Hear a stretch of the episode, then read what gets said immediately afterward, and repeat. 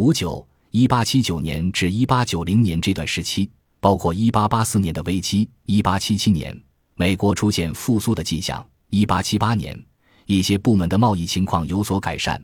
然而，一八七八年是一八七三年危机之后企业破产数量最多且涉及金额最大的一年。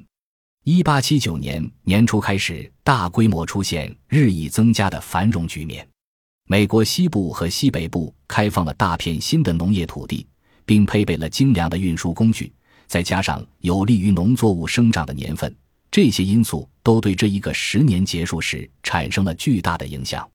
在经历了美国内战后十几年的萧条之后，棉花产量出现了缓慢增长，但是在1880年，棉花的产量达到甚至超过了1860年的水平，而1880年的棉花产量在该时期达到了顶峰。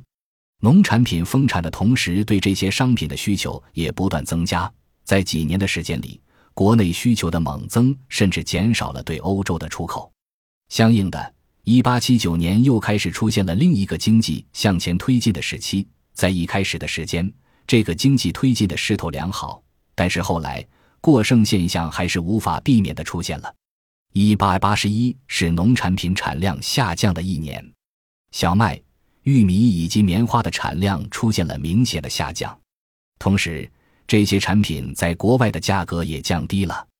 一八八二年年初起，接连不断的麻烦开始了。大量企业破产倒闭，债务量在1882年大幅增加。1883年的债务量仍在继续上升。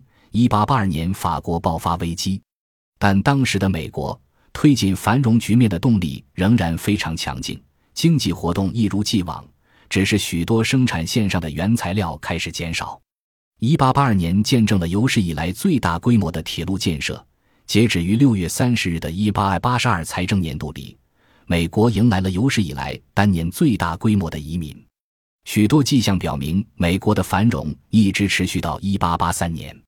危机爆发于1884年5月，以纽约的格兰特与沃德经纪公司宣布破产那一天为标志，同时还伴随着大都会国家银行和其他机构相继宣布破产。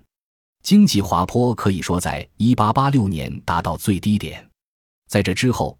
便开始了新的一段繁荣时期，但是这一段繁荣时期的经济增长速度并不如1878年至1879年之后的那段时间那么快。虽然增长的速度不是那么快，但是1886年之后的繁荣广泛出现在经济活动的各个方面，且一直持续到了1890年。在1890年出现小波折之后，继续持续到了1893年。铁路的修建是始于1881年的十年和前一个十年之间一个需要注意的重要区别。在1881至1890这十年间，铁路建设的里程数更长，并且新修的铁路与原来的铁路之间形成了竞争关系。比如说，西岸铁路，西岸铁路网与纽约州中部和哈德逊河平行，从纽约到布法罗，而纽约。芝加哥和圣路易斯的铁路则平行于五大湖岸区及密歇根州南部，从布法罗到芝加哥。在这十年，公路大干线也不断的吸纳着周边的支线，公路里程数也不断增加，并且还修建了更多的支线，连接贯通了所有重要的终点站。